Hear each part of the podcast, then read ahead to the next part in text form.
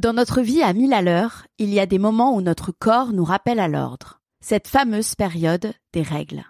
Les échéances importantes se retrouvent alors un peu plus stressantes lorsque l'on sait que l'on risque de souffrir et de se sentir dans l'inconfort. Personnellement, c'est mon cas. Depuis mon adolescence, j'ai mal au ventre chaque mois et je ne trouve pas de solution efficace. Alors si vous aussi, cela vous concerne, imaginez-vous capable de vaquer à vos occupations quotidiennes avec grâce et assurance. Je l'ai imaginé et j'ai trouvé la marque qu'il me fallait. Gineca. Avec son produit nommé règles douloureuses, le mal de ventre disparaît de manière naturelle. À base de racines de rhodiol, de vitamine E, mais surtout de PEA, amide d'acide gras naturellement présent dans notre corps qui va avoir le même effet sur la douleur que le CBD, on prend soin de nous en préservant notre santé et ça, ça n'a pas de prix. Avec le code Paris 20, vous avez moins 20% de réduction sur tous les produits contre les règles douloureuses et l'endométriose. Rendez-vous sans plus attendre sur gineca.com. G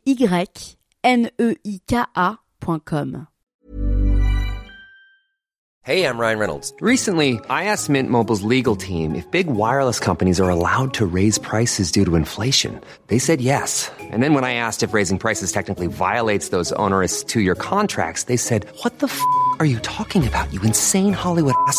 So to recap, we're cutting the price of Mint Unlimited from $30 a month to just $15 a month. Give it a try at mintmobile.com slash switch. $45 up front for three months plus taxes and fees. Promo for new customers for limited time. Unlimited more than 40 gigabytes per month. Slows. Full terms at mintmobile.com.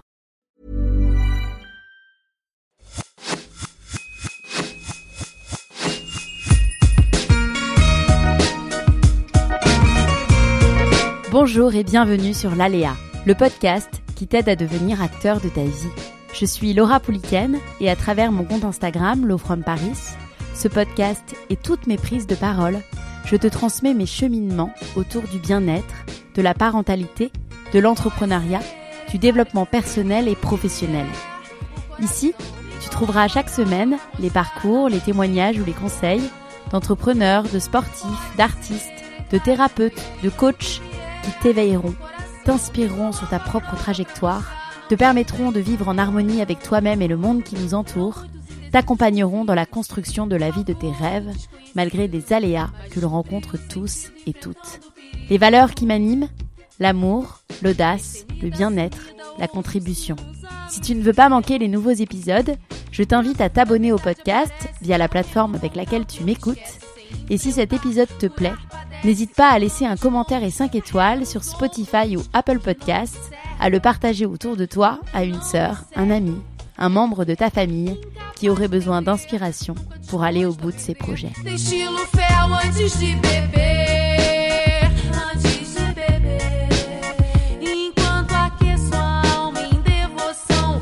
11 ans d'un business qu'elle a su faire évoluer à son image. Coralie est entrepreneur et créatrice de contenu autour de la décoration et de la parentalité.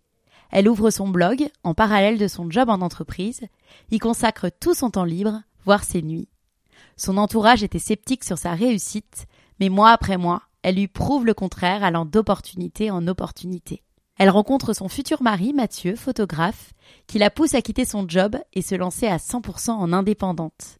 Ils travaillent rapidement ensemble, son nombre d'abonnés sur les réseaux sociaux s'envole, ils font de adorables petits garçons, ils recrutent et ils créent ensemble une société, un studio photo, Sequoia. Influenceuse, oui. Entrepreneuse, oui. Mais face à l'urgence climatique aussi. Coralie traverse une période d'éco-anxiété à la naissance de ses enfants qui la pousse à changer toutes ses habitudes, à baisser sa consommation et à choisir de travailler qu'avec des marques engagées. Paris réussi. Mais Coralie ne compte pas s'arrêter là. Dans cette conversation, vous découvrirez le parcours de Coralie, les coulisses de son métier et sa relation avec les marques, son processus de décision, la réflexion derrière ses prises de parole, comment elle voit l'avenir de son métier et envisage la suite, plein de conseils pour votre propre cheminement et projet. Belle écoute. Hello Coralie. Hello Laura. Comment vas-tu? Très bien, merci beaucoup de m'accueillir euh, par ici. Je suis extrêmement honorée que tu aies accepté mon invitation et je suis extrêmement contente de te reparler des années après. Est-ce que tu pourrais te présenter, Coralie, pour ceux qui ne te connaissent pas, s'il te plaît? Alors, moi, je m'appelle Coralie. Euh, je suis euh, Instagrammeuse, influenceuse, créatrice de contenu euh, sur les réseaux sociaux, comme on aime l'appeler, depuis plus d'une dizaine d'années. Ouais. Et voilà, à côté de ça, je suis maman de deux petits garçons et future bientôt mariée à l'homme de ma vie. Mais oui, c'est vrai. C'est vrai, il t'a fait une super jolie demande euh, pendant un... J'ai été gâtée, en effet. Et je trouve que euh, les mariages avec euh, quand les enfants sont déjà nés, ça a encore plus de, de charme et de saveur. C'est personnellement, ça, j'en avais envie parce que je trouvais ça chouette qu'ils vivent le moment, même s'ils n'auront pas non plus 50 000 souvenirs. Rien que de me dire bah, que c'est eux qui vont apporter les alliances, tu vois, des petites touches comme ça, et sur les photos où ils seront là. Enfin, je trouve ça encore plus chouette. Enfin, ouais, c'est clair. Exactement. Moi, je pense que ce sera aussi un projet euh, de mon côté. pour faire passer le message, c'est ça enfin, on, on s'est marié pour partir à Dubaï justement parce que ah, c'était obligé. Mariés, du coup, ouais, en fait, on, on s'est marié pour partir à Dubaï parce qu'à la base, la loi c'était de se marier. Maintenant, ils l'ont fait sauter. Enfin, c'est plus du tout officiel. Mais du coup, on a organisé en trois semaines et on n'a pas d'alliance. Enfin, voilà. Exactement. Donc, euh, donc voilà, c'est prévu. Coralie, tu t'es lancée dans la, justement dans la création de contenu il y a déjà 11 ans. Tu as lancé ton blog. Euh, le temps passe puisque je, alors j'étais pas à ce moment-là euh, sur les réseaux, mais ah je pense que je suis arrivée peu après. Qu'est-ce qui t'a donné envie de lancer ton blog? Alors, à l'époque, j'étais étudiante en école de commerce, euh, en spécialisation euh, digital marketing. Donc, on est euh, un peu là-dedans. je faisais un blog sur le plan professionnel parce que j'étais en apprentissage, donc je travaillais déjà depuis cinq ans. Et dans mes missions pro, j'avais celle de créer un blog pour ma boîte. En parallèle de ça, je suivais déjà pas mal de blogs. Et c'est clairement mes copines d'école à l'époque qui m'ont dit, mais vas-y, fais-le toi. Enfin, t'adores les blogs, t'es hyper à l'aise. Enfin ok, why not? Et du coup, c'était mon projet de fin d'études. Euh, je me suis associée avec euh, deux personnes qui étaient avec moi euh, dans ma spé pour créer ce blog. Donc on l'a fait ensemble, mais c'était vraiment à la base un, un petit projet pour montrer qu'on savait créer un site, qu'on savait fédérer un petit peu, écrire, mettre en page, etc. Et du coup, initialement, c'était ça. ça a commencé vraiment dans des photos euh, par des shootings dans Montpellier, parce que j'habitais Montpellier à l'époque, je faisais mes études là-bas. dans les rues de Montpellier, au tout début, je cachais mon visage. c'était très drôle. Bon, très vite, j'ai arrêté de le cacher, mais c'était vraiment des looks, beaucoup de looks, parce qu'à l'époque, j'étais j'adorais la mode, j'étais, comme on peut dire, un peu accro du shopping. Je dépensais tout ce que je gagnais dans les fringues. Ouais. Et donc, ça a commencé par des looks euh, photographié par euh, mes copines de promo. D'accord. Mais du coup, c'était un blog. Blog, c'était pour l'entreprise pour lequel tu travaillais ou c'était un autre que tu as créé pour toi J'ai un blog à moi. J'ai créé en parallèle euh, parce que j'avais fait le blog de ma boîte. Et du coup, je trouvais ça cool et pas si compliqué. Je faisais ça sur WordPress. Je l'ai fait toute seule. Hein. Ça me faisait un peu, ça m'apprenait à coder et tout. C'était super intéressant parce que même si WordPress il y a des thèmes, on code quand même un peu, donc c'était chouette. D'ailleurs, à ce moment-là, je créais des sites aussi pour des gens. Enfin, j'avais, j'avais déjà une double casquette. J'ai toujours aimé de toute façon entreprendre. Donc euh, déjà à, 18-20 ans, euh, fallait que je m'occupe à côté euh, du boulot, à côté des cours, à côté du sport, à côté de tout ça. Quoi. tu sais d'où ça te vient justement cet esprit entrepreneurial dont tu parles, qui est arrivé vite, du coup? Pas du tout.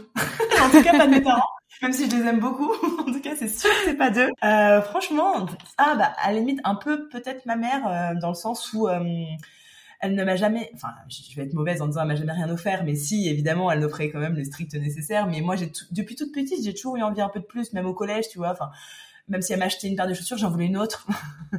Donc euh, j'ai su qu'il fallait que je travaille. Donc à partir du collège, j'ai commencé à donner des cours de sport, des, des cours de gym, acheter des juges et tout en gym pour me faire un peu d'argent de poche. Après au lycée, j'étais euh, de babysitting, mais pas que ça. Je, travaillais tous les soirs. J'avais des enfants que je gardais vraiment tous les soirs, donc ce qui me faisait un vrai salaire. Euh, donc voilà, l'idée c'est que ma mère n'avait pas envie de m'offrir euh, tout ce que je voulais. Euh, ce qui est tout à fait normal, je trouve aujourd'hui. Et euh, du coup, bah moi, j'avais envie de m'offrir ce que je voulais, et donc je me suis dit, ok, bah, si tu veux t'acheter ce que tu veux, bah tu travailles, ma petite dame, quoi. Et donc du coup, j'ai travaillé. C'était pas tant entreprendre, mais en tout cas, j'ai travaillé très jeune.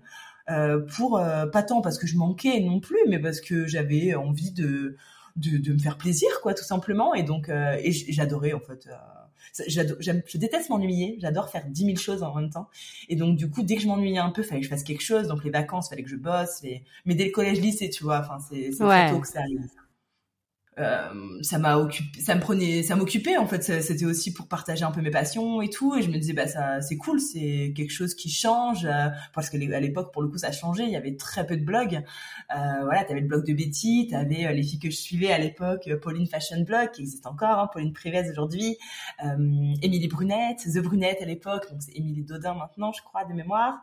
voilà, du coup les blogs que je suivais à l'époque, j'adorais ce qu'elle faisait je me disais ouais euh, ouais, j'avais envie, c'était vraiment pour occuper, pour apprendre aussi, enfin le fait de créer un blog, d'apprendre la photo, enfin d'apprendre à coder.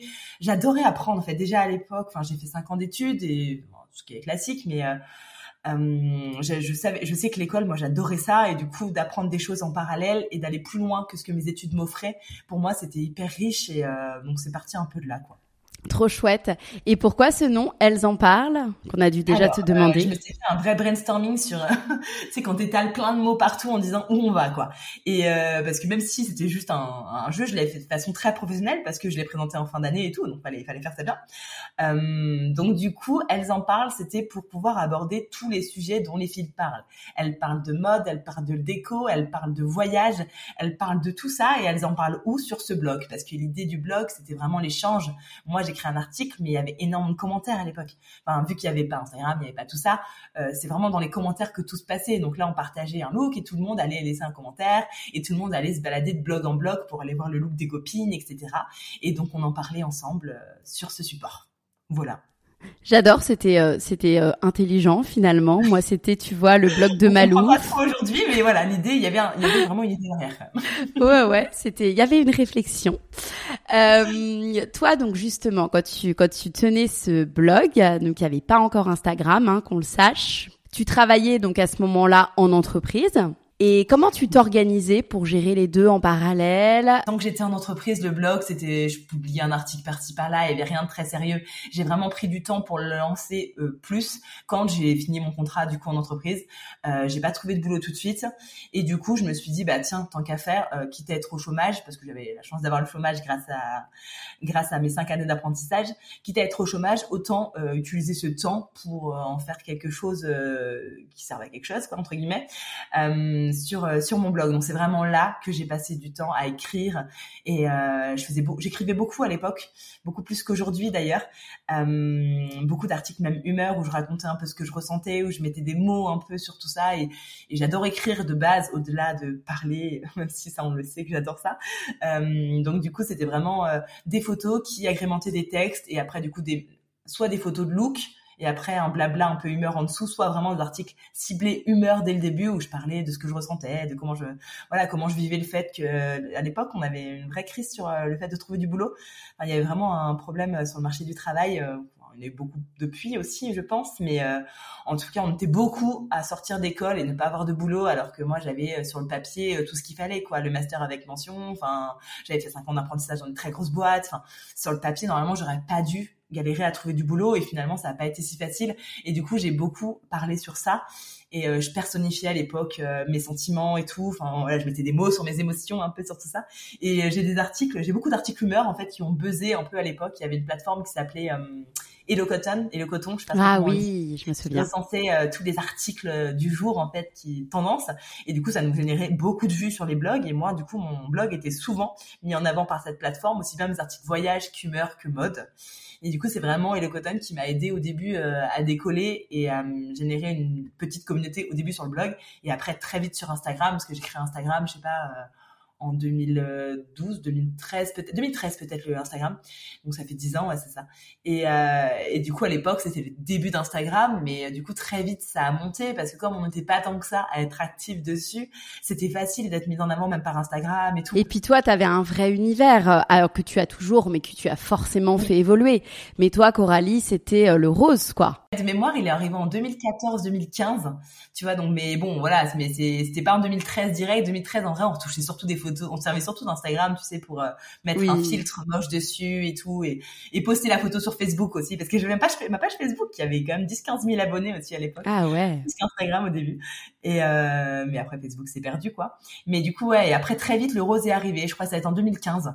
Euh, c'était c'était la mode du pastel et tout et moi je l'ai poussé à fond quoi je l'ai mais oui je l'ai poussé dans un univers déjà déco. J'étais déjà, je parlais déjà beaucoup de déco, hein, mine de rien, même si c'était que ma chambre. J'avais déjà des articles déco. J'étais déjà sur les petits do it yourself, sur les décors, les cadres et tout, en masking tape. je partais déjà loin quand même. Et, mais ouais, j'ai essayé d'avoir. En fait, je me suis, tout de suite, j'ai eu besoin d'une cohérence graphique et d'un que, que tout. J'ai fait de la com, hein, de base, de la com, du marketing. Donc voilà, faut que ça soit joli, faut que ça aille ensemble, faut que ça soit, faut que ça donne envie. Et donc tout de suite, mes photos, mon feed, c'est toujours été tout de suite était super important. Et ça, le feed, pour le coup, à l'époque, c'était hyper important pour Instagram. Et c'est vraiment ça qu'il mettait en avant. Donc euh, voilà, c'est grâce à ça que que mon compte a grandi euh, tout doucement, quoi. Mais tout doucement. Tu vois, j'ai pas fait euh, une émission de télé qui m'a fait connaître. Tu vois, j'ai j'ai pas un truc qui m'a fait même même le Cotton, ça m'a fait gagner un peu d'abonnés, mais c'est pas parce que d'autres vont, enfin, je sais pas, vont faire vivre un événement qui va vraiment les faire monter. Moi, non, c'est vraiment tout petit à petit ouais, exactement. Mais tu maîtrisais déjà les codes du personal branding, on peut dire, avec ce rose euh, très poussé. Sans mettre de mots sur tout ça à l'époque, à vrai dire.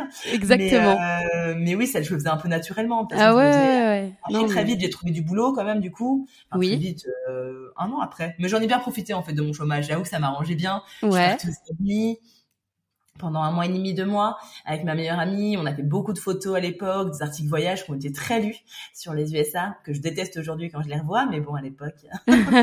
Donc, euh, ouais, bon, j'ai quand même poussé le blog à fond pendant une bonne année. Ouais. Et au bout d'un an, mes parents m'ont fait comprendre, euh, bon, c'est bon, ma chérie, t'es bien mignonne, euh, mais là, tu vas travailler. Oui, parce qu'à cette époque, on est d'accord, il n'y avait aucun mode de rémunération. avec. C'était vraiment pour le kiff. Voilà. J'avais des cadeaux. Oui, le premier cadeau que j'ai eu, je crois, une paire de chaussures. J'étais comme une dingue. Je, crois que c'était Zalando ou un truc comme ça qui m'a offert une paire de chaussures. Je crois que c'était des Stats, des tu vois. Enfin, comme une folle, mais c'était, voilà, on, jamais on imaginait gagner un seul euro là-dessus. C'est pas du tout pour ça qu'on le faisait. Et c'est vrai que moi, du coup, aujourd'hui, euh, quand on me disait mais comment t'as fait pour en vivre etc ben j'ai passé des heures et des heures mais j'ai même pas passé des heures et des heures à me dire je vais en vivre un jour. Oui. j'ai passé des heures et des heures par passion en fait juste parce que je kiffais écrire je kiffais prendre des photos les retoucher je kiffais mettre en page je kiffais raconter échanger avec tous ces gens et je m'éclatais en fait. Enfin c'est mais les premiers partenariats ils sont dû arriver en 2016 2015 je dirais à peu près ouais, ouais donc très tard très tard ouais à peu près. Mais j'avais déjà, euh, je pense, 30, 50 000 abonnés sur Instagram, tu vois. Hmm. Tu te rappelles du coup de tes premiers cachets justement avec euh, le blog, avec Insta? Je pense que un article blog, parce qu'à l'époque, du coup, le, il y avait plus d'argent. Enfin, les premières fois qu'on était contactés, c'était plus pour des articles blog que pour des posts Instagram. On n'imaginait hmm. même pas faire payer un post Insta. Un post Insta, c'était tellement spontané. Tu sais, c'est une époque, 2015, où on est, moi, je postais quatre photos par jour parce que je postais le matin ma photo. Attends, ça va couper je...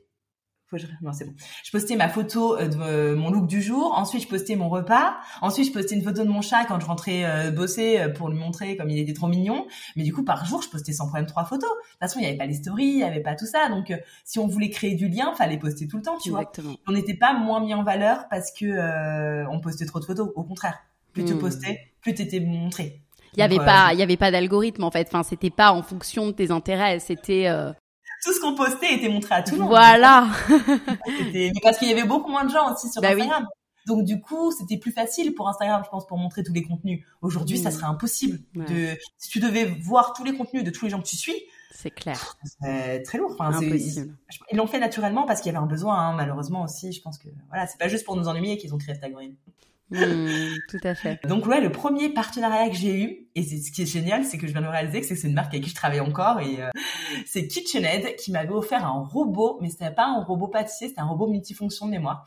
Et c'était un article blog, c'était un robot qui était rouge, je m'en souviens que j'avais shooté dans mon petit appartement, parce qu'à l'époque j'avais donc euh, quitté mes parents quand même, j'avais mon boulot, et euh, je faisais le blog en parallèle de mon boulot. Euh, et du coup, ouais, j'avais mon petit appartement de 20-30 mètres carrés ou euh, qui était tout blanc et rose. Et du coup, j'avais euh, pas mal de fonds photos et tout euh, pour, pour, mes shootings. Donc, donc voilà, c'est le premier partenariat rémunéré en tout cas que j'ai eu. Mais j'avais dû gagner, je sais pas, 300 euros, je pense. Je alors que je devais avoir déjà 60-70 000 abonnés, tu vois. Enfin, aujourd'hui, quelqu'un qui a 60-70 000 abonnés, euh, j'avais fait des stories, j'ai, enfin, j'avais pas story, pardon, j'avais fait un post Instagram, j'avais fait le blog et tout. J'aurais demandé beaucoup plus aujourd'hui, mais à l'époque, c'était déjà énorme pour moi 300 euros c'était dingue quoi, c'était c'était fou et donc j'avais créé mon auto-entreprise bien évidemment. En fait je l'avais déjà parce que comme je t'ai dit au début je faisais des sites en fait pour des professionnels et des particuliers. Donc euh, du coup je facturais déjà en tant que pro. Donc j'avais déjà mon entreprise pour pour la création de sites internet et des fois des logos, je faisais des, des, des des petites affiches pour des événements, je travaillais pas mal pour des petites mairies, pour ce genre de choses aussi. Donc du coup, j'avais déjà euh, mon site, donc c'était euh, mon, statut, pardon. Donc c'était facile. Et euh, voilà, c'est mon premier partenariat et je suis trop fière de continuer à travailler à KitchenAid sept ans après. Quoi. Bah ouais, c'est trop cool. c'est trop cool. S'ils écoutent cette interview, ça va leur rappeler des souvenirs. je pense pas que ça ait les mêmes contacts en interne malheureusement, mais ouais. et, euh, et ensuite, j'imagine du coup, bah les partenariats sont devenus de plus en plus fréquents. Les marques ont compris le potentiel de l'influence parce que départ ils étaient très Vous aussi. Parce qu'on l'avait pas compris ni imaginé en amont. C'est ça. Exactement.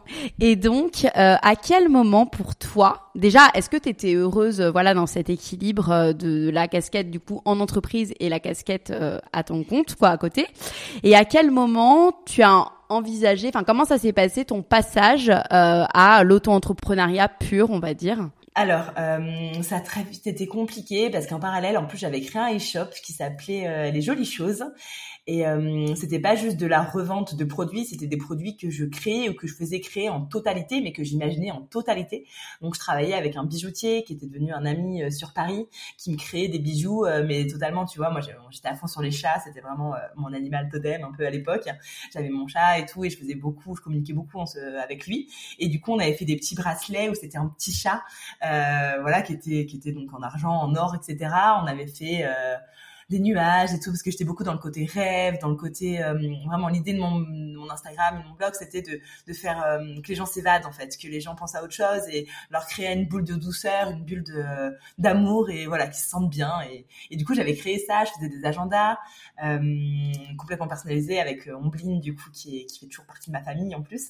Je faisais des planches à découper en forme de chat avec une ébéniste que j'avais rencontrée un jour sur un marché. Enfin, du coup, je faisais beaucoup de produits pour ce t-shop qui fonctionnait très bien, mais du coup bah, je gérais euh, la réalisation, pas la production, parce que du coup, c'est tous les prestats avec qui je bossais, mais bon, quand même, tout le suivi, c'est moi qui allais à l'imprimerie, voir où ça en était, qui faisait les corrections sur euh, les BAT et tout, pour euh, pour l'agenda, c'était un peu malade, ça. Je faisais des affiches et tout aussi, bref. Et après, je faisais bien évidemment les envois, les services après-vente, la gestion des réseaux sociaux du site et tout.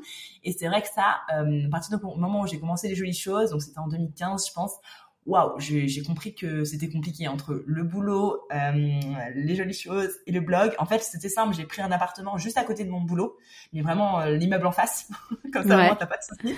Et du coup, le matin, je bossais sur le blog entre midi et deux, je rentrais chez moi, je bossais sur le blog, je mangeais pas, enfin, je, je grignotais un kiri, un truc comme ça. Et le soir, en fait, souvent, il y avait énormément d'événements à cette époque-là. Donc, juste après le boulot, je filais sur Paris, parce que j'étais un quart d'heure de Paris, et j'enchaînais les événements, et je rentrais chez moi, et jusqu'à minuit, je bossais, quoi. En fait, j'avais pas de vie. Ouais. Mais j'adorais ça, ne pas avoir de vie. Enfin, je veux dire, moi, j'adore faire dix mille choses à la fois. Donc, pour moi, c'était, c'était logique en fait, c'était ma vie qui était comme ça.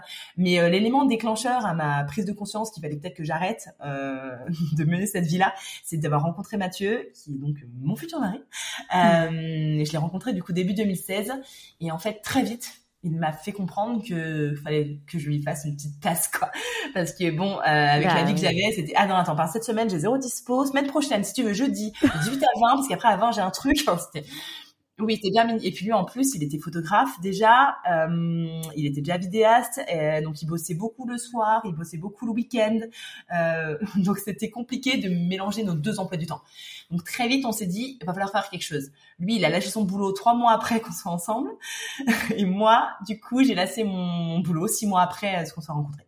Et sept mois après, on bossait ensemble. Ah ouais, tu vois, je savais pas ça. Donc grosse prise de risque quand même, parce que vous vous connaissez à peine vous lâchez vos boulots et vous bossez ensemble. En fait, ça s'est fait hyper naturellement. Ça faisait seulement un mois qu'on était ensemble que j'ai eu une proposition par le BHV à l'époque, je m'en souviens, qui me demandait de faire une vidéo. Et d'habitude, bah, je prenais des vidéastes ailleurs, etc. Et là, je, bah, je me dis, bah, c'est quand même dommage que je fasse appel à un vidéaste alors que t'es vidéaste et qu'on est ensemble. Et en fait, dès qu'on était ensemble, pour le coup, avec Mathieu, on s'est pas lâché. Enfin, même si c'était compliqué par rapport à, à mon boulot et tout, dès qu'on pouvait se voir, on se voyait. Et donc, c'était hyper naturel tout de suite. C'était c'était parfait tout de suite, c'est dingue. Enfin, c'est comme dans les films. Enfin, je sais pas, je savais pas que ça existait, et je pensais pas que ça existerait un jour en tout cas. Et je l'ai vécu. Et euh, et du coup, très naturellement, il a fait cette vidéo pour le BHV et ça a cartonné parce que bah, t'avais, il a Mathieu est très doué, même s'il le dira jamais euh, dans ce qu'il fait. Et euh, il a une patte, il a de l'émotion dans ce qu'il raconte, dans comment, la façon de filmer, etc. Et surtout de bah, qu'on travaille ensemble, le fait de faire ça en couple, tu as une émotion supplémentaire qui se ressent à travers les contenus. Et je pense que les marques ont adhéré tout de suite, même de par les photos, etc. On a une qualité de photo qui a qui est monté en flèche à partir du moment où il est rentré dans ma vie, hein, c'est logique. Hein. Donc, euh, donc du coup, on s'est tout de suite, je me suis dit, mais il faut saisir l'opportunité. Et lui, en vrai, il était payé au lance-pierre dans ses boulots respectifs. Il avait plusieurs boulots, mais il gagnait vraiment pas grand-chose. Donc, je je lui proposais des contrats où il était beaucoup mieux rémunéré. Donc tout de suite, il m'a dit, ok, ben oui, je serais débile de garder mon job alors qu'en fait, je peux gagner beaucoup mieux ma vie avec toi. Donc on tente. Si ça marche pas, on arrêtera, mais on tente quoi. Ça coûte rien d'essayer. Et donc euh, voilà, au bout de six mois, euh, on était ensemble. J'ai lâché mon boulot, j'ai quitté mon appart, mon petit appart, on a emménagé tous les deux. Enfin, tout s'est fait d'un coup. Et euh, voilà, finalement, on s'est plus jamais quitté, on n'a jamais regretté. Il y a des moments où, il y a toujours des moments aujourd'hui où c'est pas hyper facile, hein, bien évidemment, de. J'imagine. Ça fait qu'on travaille ensemble, hein. donc c'est pas facile tous les jours non plus. Mais pour rien au monde, je ferais ça avec. Enfin, en tout, pour rien au monde, je continuerai à faire ce que je fais en fait sans lui aujourd'hui. Ouais, parce qu'il ouais, a tellement tout grand, tout connu. Il m'a, il m'a tellement supporté. C'est mon, tu vois, quand tu es à ton compte, tu sais ce que c'est. C'est, c'est, c'est au quotidien que tu as des remises en question clair. sur ce que tu vas faire, ce que tu vas. Il te faut une épaule sur laquelle t'appuyer. Et lui, c'est mon épaule, c'est ma béquille. C'est, enfin voilà, j'en ai trop besoin. Je, je peux pas vivre sans lui, quoi. Et je peux pas faire ce que je fais sans lui, quoi. C'est une vraie force, c'est trop bien. Et on va parler justement de, bah, de tous les projets aussi euh, parallèles que vous avez mis en place. Aujourd'hui, toi, tu n'es pas seulement créatrice de contenu, hein, comme euh, à première vue, on va dire, les gens qui te découvrent peuvent penser. Tu es, euh, tu as plusieurs projets. Tu as un projet donc euh, dans la déco où vous faites pas mal de décoration d'intérieur, dans la photo avec Studio Sequoia. Euh, je sais pas si je prononce bien. Et ce matin, on était en shooting d'ailleurs. bah voilà. Tu es une vraie entrepreneuse. Toi aujourd'hui, comment tu te définis justement? Comment tu définirais euh, ce que tu fais, ton métier? Couteau suisse. Couteau suisse créatif. Ce qui est marrant, c'est que c'est déjà le terme que j'avais employé il y a, il y a 10 ans pour me présenter sur mon Ouais. CV à l'époque. Mais euh, ça n'a pas changé. En fait, très vite aussi, on a voulu apprendre de nouvelles choses. Enfin, si j'ai fait le tour de ce que je fais, je m'ennuie. Donc la déco et le retapage de meubles, etc. Très vite, c'est arrivé dans le sens où il fallait que j'apprenne quelque chose de nouveau. Et ok, ça, je maîtrise pas. Ok, on fonce. Là, tu vois, on a, on a un atelier au fond du jardin qu'on va complètement retaper. On devait au début faire faire pas mal de choses. Là, le maçon nous lâche. Ok, ben la dalle béton, on va la faire nous-mêmes. Ok, le placo, on va le faire nous-mêmes. Il y a des choses qu'on n'a pas encore fait, mais c'est génial en fait. Et là, cet après, on a regardé des vidéos et tout. Et la semaine prochaine, c'est parti. On va acheter une bétonnière, on va la louer, on va faire notre béton. Et je trouve ça génial parce qu'en fait, euh, Ouais. en fait, à n'importe quel âge, tu peux continuer à apprendre quelque chose. Et euh, c'est tellement riche et tu te sens tellement plus Enfin, j'aurais pas pu avoir un métier où je fais la même chose tous les jours et je rentre chez moi, j'ai l'impression de rien avoir appris. Quoi. Moi, ce que j'aime dans mon métier, c'est que tous les jours, je me crée de nouvelles opportunités. Elles arrivent pas toutes seules, c'est moi qui me mets dans la déco, donc je travaille avec des marques de déco. C'est moi qui me mets dans la photo, donc des gens me contactent pour que je leur fasse des photos. C'est pas juste parce qu'on est influenceur sur les réseaux qu'on a des clients, c'est parce qu'on sait faire de la photo. C'est Hmm. tout. Parce que maintenant, même moi, Mathieu m'a énormément appris. Lui, il était de formation photographe, moi non, pas du tout. Mais j'ai énormément appris parce que je suis passionnée de photographie et que j'ai l'œil, sans vouloir. euh, J'ai l'œil quand même à force maintenant, c'est bon, je- j'en suis consciente. Donc du coup, on ose en fait euh, sortir d'autres cordes, cordes à nos arcs parce que moi, faire que de l'influence, euh, j'ai des valeurs aujourd'hui qui font que ça me correspond plus. Enfin, c'est, Hmm. je, je me, je m'imagine pas dans 10 ans influenceuse, en, en gros, tu vois, par exemple. Après, on ne sait jamais de quoi demain sera fait. Je pense qu'il y a 8 ans, je m'imaginais pas 8 ans plus tard influenceuse. Donc du coup, on peut pas savoir, mais en tout cas, euh, on ne veut pas aussi se, se former, se former à un seul secteur d'activité. Aujourd'hui, on a une assistante, euh, j'ai un agent avec qui je bosse sur Paris. Enfin, donc, du coup, on est quatre euh, en grande partie à vivre de Elles en parlent. Et tu te dis, tu peux pas juste euh, dépendre d'un réseau comme Instagram parce qu'aujourd'hui Ouais. bah, le blog pour le coup il y a plus d'argent hein, tout est devenu tout est arrivé sur Instagram par la suite. Donc c'est beaucoup trop dangereux. Donc euh, Mmh. moi aussi c'est une sécurité. J'ai je me suis lancée à mon compte à une époque où mon père m'avait dit ok tu te lances mais tu mets x mille euros de côté pour me prouver que tu en es capable Donc, Mm. et- et donc j'avais dû mettre de côté avant pour lui dire ok papa tu vois là c'est ce que j'ai gagné depuis le début de l'année tu vois ça génère vraiment des revenus fais-moi confiance. Parce que pour mon père euh, c'était très dur de se dire mais t'as un bon poste dans une grosse boîte tu gagnes pas ta vie t'as un 13e Ah mois un intéressement. Pourquoi tu te fais chier quoi? Lui il est ingénieur tu vois. Enfin lui il faut que ça faut que ça soit carré quoi et donc donc je lui ai prouvé que ouais. je pouvais gagner de l'argent que c'était sérieux que c'était pas et que je travaillais vraiment que c'était pas juste une lubie quoi que j'avais euh, que j'avais une vraie organisation, que j'avais que je créais quelque chose de qualitatif, que voilà, j'étais pas juste là à faire des vidéos sur mon téléphone quoi. Bien sûr. Pour le coup, les, enfin, c'est des gros shootings qu'on organisait à l'époque, on organise toujours et euh, et voilà, on raconte vraiment des histoires, on passe du temps à, à écrire nos contenus. Enfin, derrière chaque vidéo qu'on sort, on ne dirait pas comme ça, mais t'as tu des heures et des heures de boulot. Euh, comme si tu, bah, par exemple, je, pense à une vidéo pour une marque de beauté, tu vois, une vidéo beauté euh, sur un réel beauté, comme sur un speech de publicité, bah, ça va être pareil. Tu vas écrire chaque plan, tu vas les imaginer, tu vas réfléchir. Ensuite, quand tu vas monter, tu vas tourner plan après plan, ou dans le désordre et tu feras le montage après. Ensuite, tu as évidemment la musique, caler les plans en fonction, etc. Enfin, voilà, c'est un vrai métier.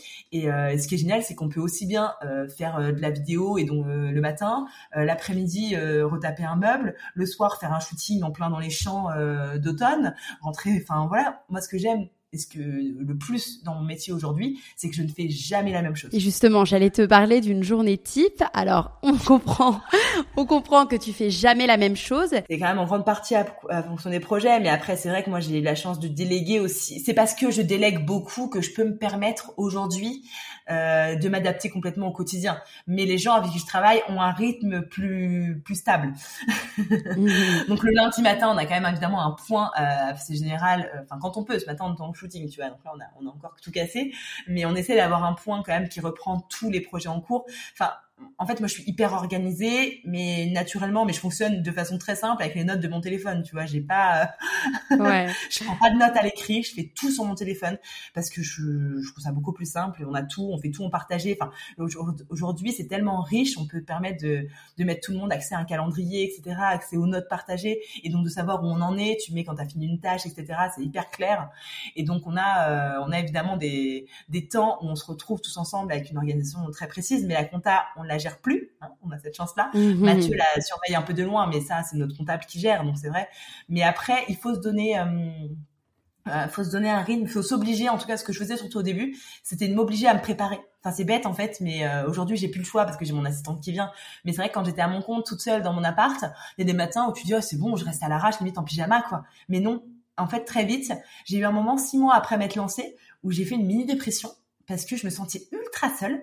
Et euh, je me suis dit mais qu'est-ce que t'as fait ma pauvre fille enfin je, mes collègues me manquaient énormément le rythme euh, les horaires me manquaient énormément. Et donc je me suis forcée à en avoir Maintenant, j'ai les enfants qui me forcent aux horaires, donc j'ai plus ce souci-là.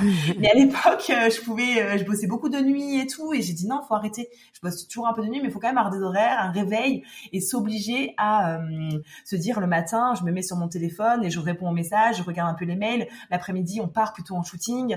Enfin voilà, d'avoir un rythme un peu plus précis. Moi, je pense que surtout au début, c'est indispensable.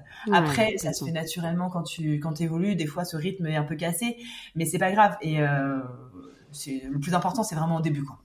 Très bien. Aujourd'hui, justement, ce que tu as expliqué, c'était intéressant. C'est que quelle est ta vision finalement de l'influence? Parce que tu disais que justement, tu voulais développer aussi des projets parallèles parce que ça te passionne, mais aussi parce que dans, dans 5-10 ans, tu ne te vois pas forcément euh, influenceuse, entre guillemets, créatrice de contenu uniquement en tout cas.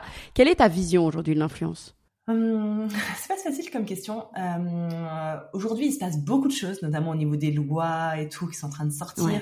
Ils sont en train d'encadrer mais c'est très difficile de dire qu'en fait ils encadrent quelque chose qui est mon métier depuis 8 ans. En fait, moi je suis sans règles depuis 8 ans et là ils vont me donner des règles qui sortent de nulle part et c'est des gens qui ne connaissent même pas ce qu'on fait qui, qui les écrivent. Mais ça, je pense que c'est un peu le principe de tous les métiers. Je pense que les lois ne sont pas faites par des gens qui maîtrisent le sujet. C'est pas, c'est bien dommage d'ailleurs, mais bon, ça c'est un autre sujet mmh. du coup. Mais euh, du coup, c'est vrai qu'il y a plein de, de coins, euh, il y a plein de zones d'ombre un peu sur cette nouvelle loi et beaucoup de choses qui sont juste mais euh, hallucinante et on marche sur la tête et pas du tout adapté en tout cas à ce que nous on fait au quotidien. Donc peut-être plus à des gens de télé-réalité, mais clairement on n'est pas concerné. Donc du coup, euh, je prends beaucoup de distance par rapport à ça, ça m'écœure un peu et, euh, et c'est l'un des points qui fait qu'on a envie de faire autre chose parce que hmm. être obligé de marquer publicité euh, sur 50 stories parce que tu as reçu un canapé trois ans avant, ça, ça me correspond pas trop. Il y a quand même des choses qui sont sorties. Euh, je sais plus qui c'était qui a dit ça récemment. Euh, suite, euh, il y a eu une, journée où Bruno Le Maire a rencontré pas mal d'influenceurs pour échanger du coup de vive voix sur sa fameuse loi. Il racontait justement du coup qu'il fallait qu'on dise explicitement ce qui était offert, ce qui n'était pas offert, etc. Ce que je comprends totalement. Moi, le jour où on m'offre quelque chose, je le dis et je l'ai toujours dit. Moi, le truc c'est qu'aujourd'hui ils mettent des lois sur quelque chose que je fais toujours. J'ai toujours été toujours été très clean. Moi, je parle que du fait que c'est rémunéré depuis de le début. Je n'ai jamais caché un seul partenaire, etc. Mais comme ce n'est pas le cas de tout le monde, ils sont obligés de faire des lois. Sauf qu'au lieu de faire des lois qui déjà permettraient de respecter ce qui était censé être obligatoire depuis des années, ils vont trop loin. Ben, ils font des lois qui sont juste euh, donc là ils te disent que si euh, en fond de ta story on voit un produit qui a été offert donc moi typiquement mon canapé qui m'a été offert il y a trois ans il faut que j'indique sur ma story que c'est une création c'est une collaboration commerciale non rémunérée produit offert il y a trois ans par exemple. Ouais, ouais, parce que des gens peuvent me demander ton canapé tu l'as acheté où? Ce qui est vrai mais je suis pas en train la pub pour un canapé, faut arrêter quand même. Enfin, c'est et du coup la suggestion de Bruno Le Maire, euh, c'est une blogueuse beauté, je crois qu'il a une influenceuse beauté qui lui a demandé parce qu'il disait mais moi j'achète aussi beaucoup de make-up, ce, ce mascara là, cette marque là m'en offre, je saurais plus si ce mascara là m'a été offert et pas celui d'à côté. Enfin, le jour où tu le reçois, tu t'en souviens, mais six mois après, tu sais plus quoi. Enfin, ce que je peux comprendre totalement. Moi un canapé, je m'en souviens parce que c'est une grosse pièce, mais un mascara, je peux totalement comprendre. Bruno Le Maire a suggéré qu'on mette des gommettes sur ce qui nous était offert.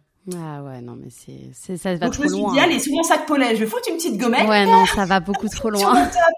Faut que les gommettes passent en machine. hein. Je vais voir avec Akies, avec qui je travaille pour les, pour les étiquettes. Tu sais, comme pour les enfants à l'école, on va mettre une gommette produit offert. Ouais. C'est- enfin, c'est, c'est ridicule, c'est ridicule. Et donc, franchement, aujourd'hui, en fait, on en est à calculer et à se méfier de chaque story qu'on va poster parce qu'on sait qu'il y a beaucoup de contrôles. Là, ils vont durcir Bah oui. énormément les contrôles. Et que moi, je, comme je suis un peu en mode ras-le-bol, je vais, je, je, vais, je suis pas sûre de respecter parfaitement bah, toutes les mini lois qu'ils vont nous donner parce que je les trouve ridicules. Mais du coup, je vais me faire retomber dessus, je vais me faire un contrôle fiscal surtout. Enfin, c'est ridicule. Enfin, c'est et du coup, t'en es là, ouais, à tout contrôler. C'est dommage parce que le but d'Instagram, Oui, ça perd, on en perd de l'authenticité, quoi. Complètement. Et là, euh, ça, ça, va- ça perd. euh, Donc c'est vrai que c'est un peu écœurant. Donc j'essaie de m'en éloigner parce que il y a des moments où ils nous mettent un peu des coups de pression en disant ça sera en- mis, mis en place demain. Et après t'apprends que Bruno Le Maire leur dit euh, leur dit on en reparle dans six mois. Bon bah c'est que ça va. On n'a pas trop à s'inquiéter du coup si on en parle dans six mois. c'est clair. Mais c'est que du coup tu sais pas ce qu'il y a- ce qu'il faut faire parce qu'en plus il y a Ouais. pas de communication sur le sujet. Donc c'est à toi d'aller piocher les infos où tu peux pour te dire là je poste un partenariat est-ce que je dois marquer en gros sur ton Montréal publicité? Est-ce que je dois marquer publicité collaboration commerciale rémunérée partenariat rémunéré? Oui, il y a rien d'officiel, il y a rien gravé dans le marbre. Donc, Il y a euh, des conflits des blabla des gens qui ont fait la réunion enfin comme on entend aussi que euh, tous les produits qui nous sont envoyés offerts, il faut les déclarer euh, à la fin de Exactement, il y l'année. a ça aussi sauf qu'il y a rien de clair Mais oui. du tout d'éclairer. Donc certains disent on devra juste payer la TVA, d'autres voudraient dire oui, ce sera TVA plus 20%, c'est-à-dire 40% du produit. Enfin, donc du coup, moi j'ai arrêté mon projet J'irai décorer chez vous à cause de ça, parce que du coup Ah, ouais. projet, le principe c'était d'aller euh, faire la déco chez les.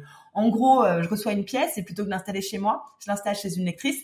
Euh, mais plutôt que de juste installer la pièce, qui peut être le canapé notamment, parce que ce qu'on a fait sur un salon il y a quelques mois, je refais toute la pièce, donc de la peinture, euh, on refait, on a fait de l'enduit, on a fait vraiment de tout. Et, euh, et après, on amène toute la déco, les meubles, etc., tous les autres meubles. Mais bon, pour les autres meubles, bien évidemment, on n'est pas rémunéré. On est rémunéré pour le canapé, ce qui nous permet de rentabiliser un petit peu le temps passé. Mais clairement, si on doit payer tout le reste, Oui. bah, on s'en sort pas. Parce pas que possible. on peut pas offrir ça aux gens non plus. Il y a un moment, je veux bien être gentil, Bien mais sûr. c'est pas possible, quoi. Donc, du coup, ça tue des projets comme ça sur lesquels je travaille depuis longtemps et qui, et qui se passent très bien en plus.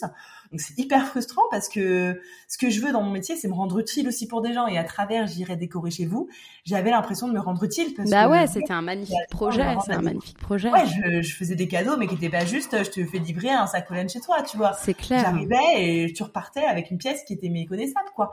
Donc euh, voilà, Valérie Damido m'a toujours un peu fait rêver, tu vois, j'avais l'impression d'être elle, quoi. Ouais, ouais, ouais, c'était ta petite émission, quoi. Mais même les concours. Est-ce qu'on va devoir payer 40% des cadeaux qu'on offre à nos vrai. abonnés? Est-ce que c'est nos abonnés qui vont devoir payer cette somme? Enfin, je sais pas, c'est tellement pas... On sait pas où on va, quoi. Donc c'est difficile de se projeter. Après, je suis obligée de me projeter un minimum dans le sens où j'ai j'ai embauché mon assistante en CDI en septembre. Euh, non, en août déjà. Donc, euh, Donc voilà, je peux pas lui dire, euh, je sais pas où on sera dans trois mois, mais on, se projette. Mais c'est pour ça qu'on on ouvre d'autres euh, cordes à nos arcs, même si on n'a pas le temps de les pousser à, ton, à, fond. clairement, c'est on gagne encore 90% de notre vie sur elles en parlent évidemment, mais au moins si ça s'arrête, on aura quand même des portes de sortie et des entreprises qui sont déjà créées pour euh, partir ailleurs. La déco, euh, je sais que j'ai quelque chose à faire là-dedans. Donc euh, je le fais pas aujourd'hui parce que ça prend un temps fou. J'ai fait une formation en janvier dernier sur ah. SketchUp, qui est un logiciel de design en fait pour pour d'architecture aussi pour faire des 3D, des pièces et tout. Donc parce que moi j'ai beaucoup d'idées, mais de là à pouvoir les dessiner et à faire une 3D, je maîtrisais pas du tout parce que c'est un métier à part entière que je ne voilà. Et pour le coup, c'est pas si facile de se former sur SketchUp toute seule. Donc j'ai fait une mmh. formation en janvier dernier que j'ai adoré, mais qui m'a permis de comprendre euh, à quel point c'était compliqué et à quel point si je me lançais en tant qu'architecte d'intérieur décoratrice d'intérieur, euh, il va falloir euh, faire beaucoup de projets et il faut que je sois plus rentable et donc faut que plus voilà. Faut que je m'entraîne. Mais pour l'instant malheureusement ce temps-là je l'ai pas pour m'entraîner euh, donc du coup c'est un peu c'est un peu compliqué. Donc j'essaie de faire de la déco toujours mais surtout en perso et moins du coup un peu pour les autres. Et je vois comment je pourrais rendre ça plus ou offrir, permettre d'offrir ces services euh, plus facilement. Mais euh, voilà, l'influence, on... après d'un côté, c'est pas la première fois que ça évolue. À l'époque déjà, quand Snapchat était arrivé, on a eu peur et finalement il y a eu les stories. Quand TikTok est arrivé, on a eu peur et finalement Instagram reste là. Quand l'algorithme est arrivé, on a eu peur et finalement on s'en est sorti. Et même si on a un petit peu moins de visibilité, on en a quand même suffisamment, en tout cas pour ma part. Donc euh, ça me permet totalement de vivre et je suis pas du tout. Ouais, bien sûr, mais c'est juste les règles derrière qui font peur, quoi quoi. Parce que tu te demandes à la fin si ça va pas plus te coûter que qu'autre chose quoi euh, à force euh, de pas bien déclarer ou de mal écrire ou d'avoir une mention qui saute. Et, et c'est surtout ça en fait. C'est en plein parce et que si on tout contrôler euh, chaque petit maudit moi j'arrêterais parce que ça c'est ça bien sûr. Et parce que toi aujourd'hui même si on va reparler vous avez vous avez Studio Sequoia vous aviez justement ce concept j'irai décorer chez vous.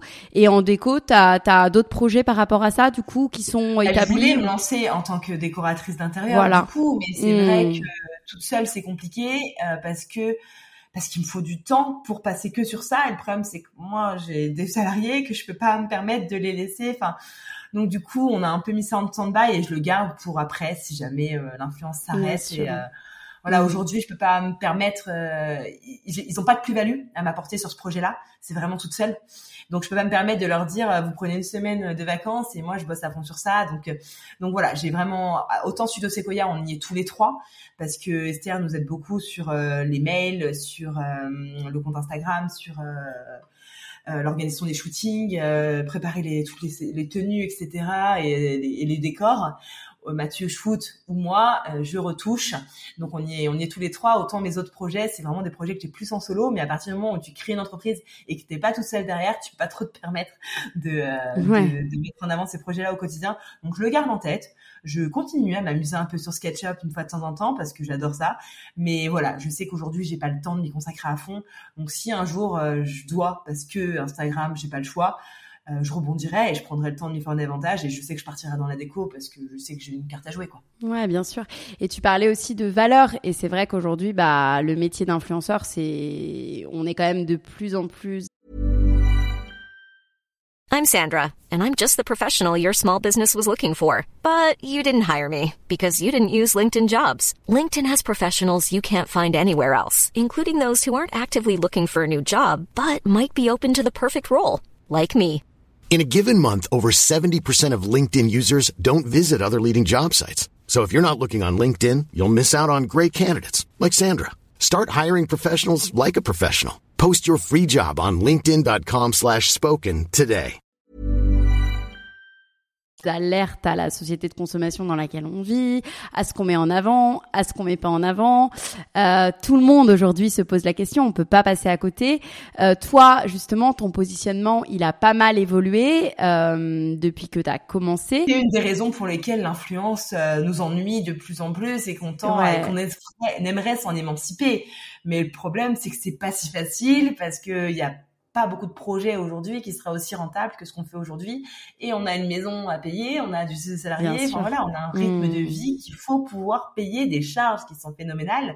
Donc tu peux pas te permettre du jour au lendemain d'arrêter ce que tu fais pour dire ah mais là je m'en connais plus du tout dans les valeurs, du coup j'arrête ce que je fais et je passe à juste de la photo parce que de toute façon, je pourrais pas payer mes charges et demain je revends ma maison. Je peux, mais j'ai pas envie de revendre ma maison, j'avoue. Enfin voilà, j'ai. Mais justement, tu as des valeurs quand même, on peut dire euh, éco-responsables. Enfin, tu vois, tu as tu as un cheminement écologique qu'on ressent on bien. A complètement changé. Et ce qui est génial, c'est qu'on n'est pas les seuls à avoir pris ce cheminement-là, que les marques ont fini par le prendre.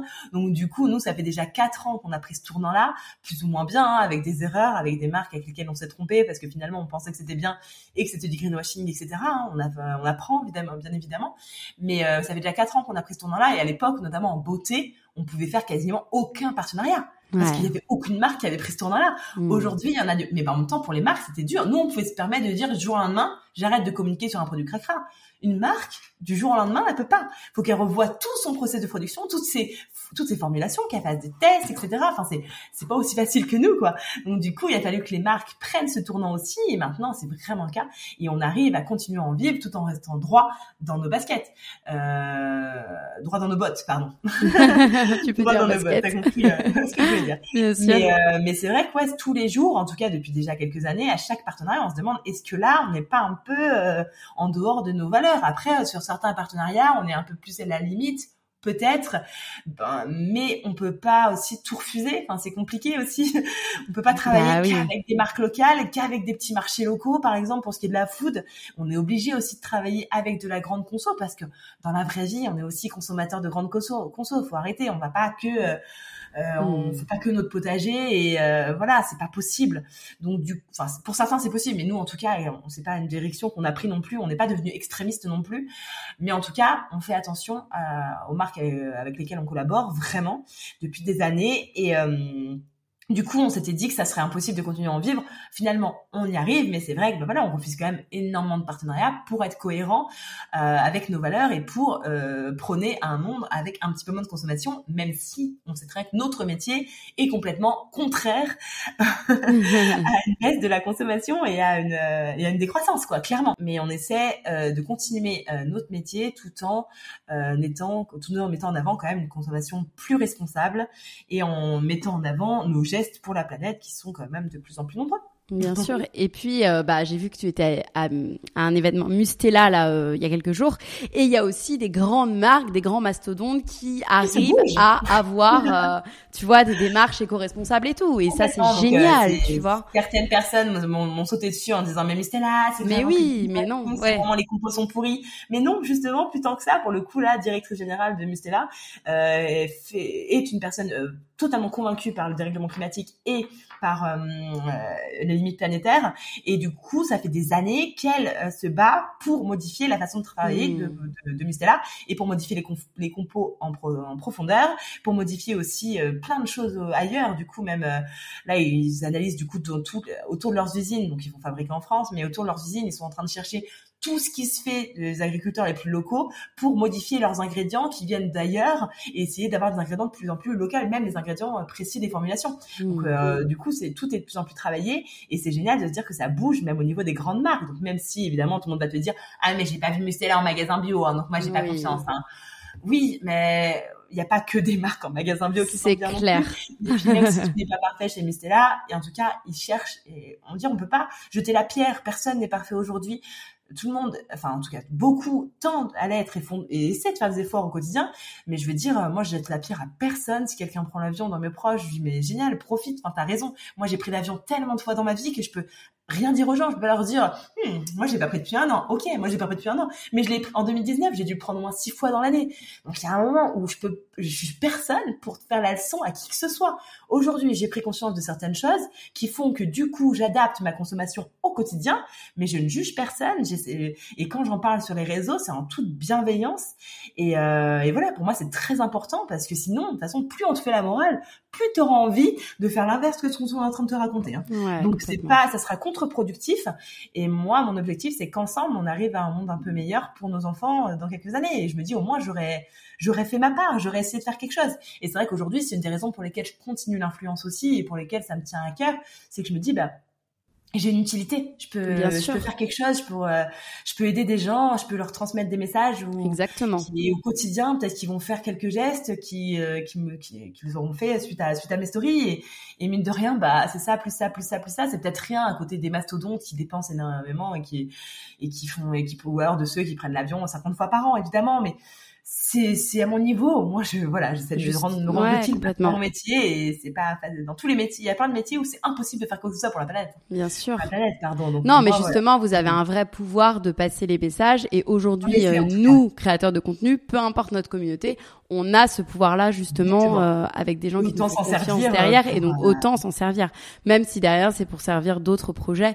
Et, euh, et voilà c'est hyper précieux.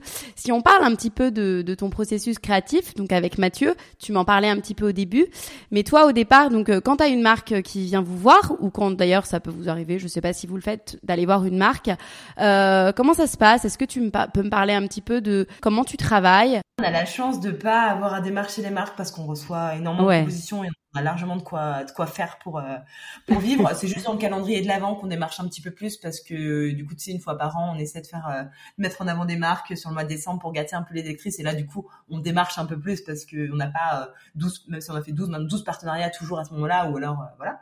Donc mis à part ça on a la chance de pouvoir voir avec ce qu'on reçoit et donc en général ça dépend si c'est juste des stories entre guillemets c'est plus rapide as, tu reçois un brief assez général général j'ai pas besoin vraiment de travailler mes stories en, euh, d'écrire mes stories en amont, à part certaines fois où on fait quand même des vidéos un peu plus travaillées, mais la plupart du temps les stories sont plus rapides. C'est plus pour les réels, pour les posts Insta, pour euh, pour ce genre de contenu où là on prend plus de temps à euh, décortiquer le brief dans tous les sens, se renseigner sur le produit, tester le produit bien évidemment et le tester moi, mon assistante le teste, on est toujours à le tester en général pour pour avoir plusieurs avis et suite à ça, on fait une proposition en général aux marques d'histoire, on raconte un peu euh, les intentions créatives, on appelle ça. Euh, je perdais le mot. Mhm. On leur raconte du coup, bah, ce réel fera à peu près 30 euh, secondes. Il sera dans une ambiance comme ci, comme ça, dans telle pièce, avec telle lumière. on va mettre une musique qui sera plutôt tel style ou tel style. Il y aura une voix off, il y aura pas de voix off, etc. Enfin voilà, on leur raconte une histoire qu'ils arrivent à imaginer la vidéo avant qu'on la filme. Il y a des allers-retours des fois au niveau des attentions créatives. Et après, on, une fois qu'on a leur go, on peut passer en production. Et, euh, et là, pareil, il y a souvent euh, deux, trois allers-retours sur euh, non, mais ce plan-là, il y a si comme tout ci, non, ce plan-là, la lumière, ça va pas, non, là, on voit pas assez telle chose du produit, etc. Donc, donc voilà, nous, on se pose vraiment tous les trois en général, Mathieu, mon assistante et moi, pour réfléchir un peu à tout ce qui nous traverse la tête.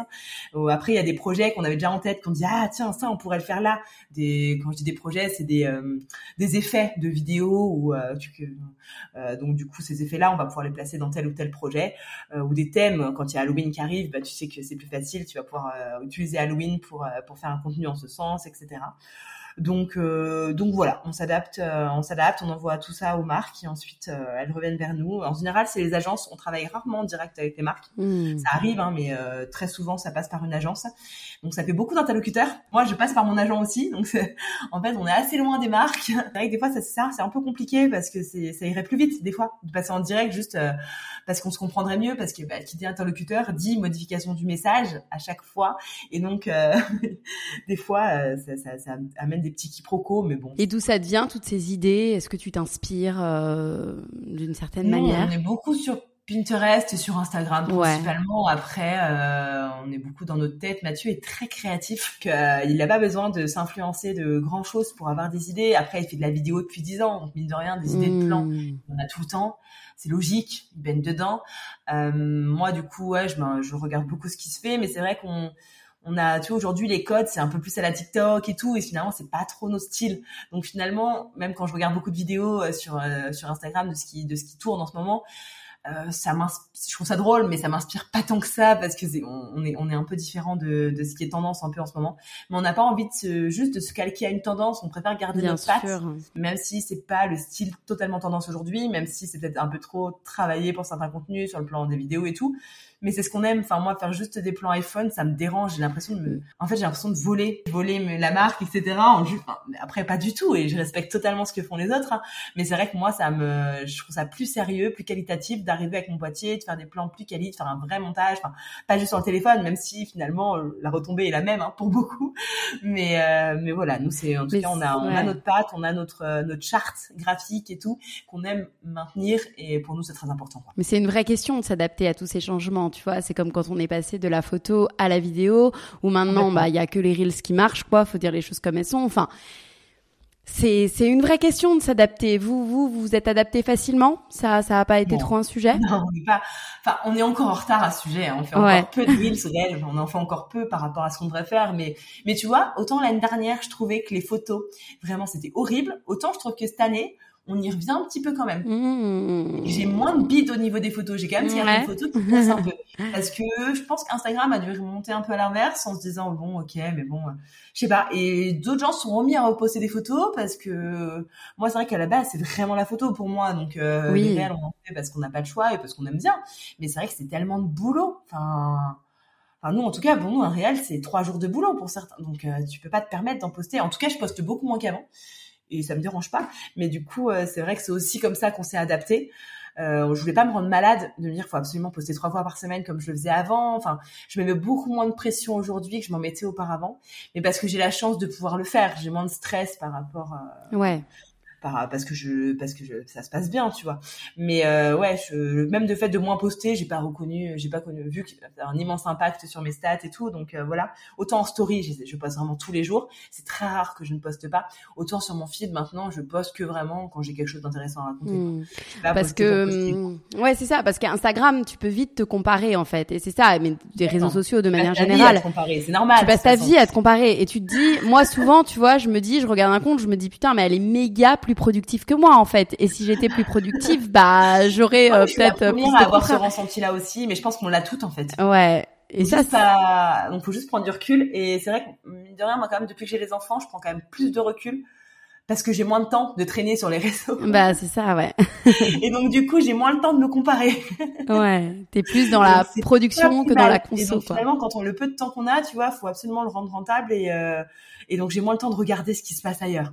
Donc je le fais encore un peu. Il y a des moments où je me dis, euh, voilà, moi, je me dis, putain, on n'a aucun réel reel qui a buzzé nous. Enfin, c'est ouf. Il y a toutes, elles ont toutes au moins un reel qui a fait 500 000, un million de vues, quoi. Nous, jamais. donc je me dis, j'aimerais qu'un jour ça m'arrive, évidemment, tu vois. Mais de là à me dire, il faut qu'on fasse le style de reel qui marche pour faire un reel qui buzz. Ouais. Continuer à faire ce qu'on fait. Et si un jour ça buzz, bah tant mieux. Si ça buzz pas, tant pis. On montera moins en abonnés, mais au moins on a une communauté hyper fidèle qui continue d'être là.